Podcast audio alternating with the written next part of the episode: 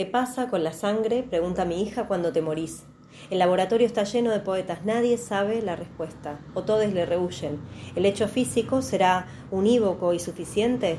Las pasiones todas, vividas, se irán, se condensarán en un livor mortis, pieles, carnes, pellejos lívidos, rubores, sofocos, turbaciones, vergüenzas, tirando la toalla acabados.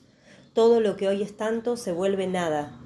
Las jeringas acopian el combustible burbujeante y el despanzurro ocurre tras bambalinas, donde sé cada célula resiste la ruptura, la fragmentación, el desarme, cada glóbulo se sujeta, la cadena subfluvial, la vuelta de obligado en la gesta heroica de la protección de las soberanas vitales pasiones. La sangre se coagula, dice la ciencia, cuando nos morimos. El cuerpo pesa menos unos segundos después de ocurrir el deceso. El alma, dicen, se escurre, se mueve, se aleja. La sangre aterrada se amontona. ¿Qué será de ella sin el amor, sin las furias? ¿Qué sin sus padecimientos? El alma no espera la transformación de la materia que la mantuvo viva a costa de tantos sobresaltos. Escapa, inacible, se esparce el alma. La sangre ya no teme.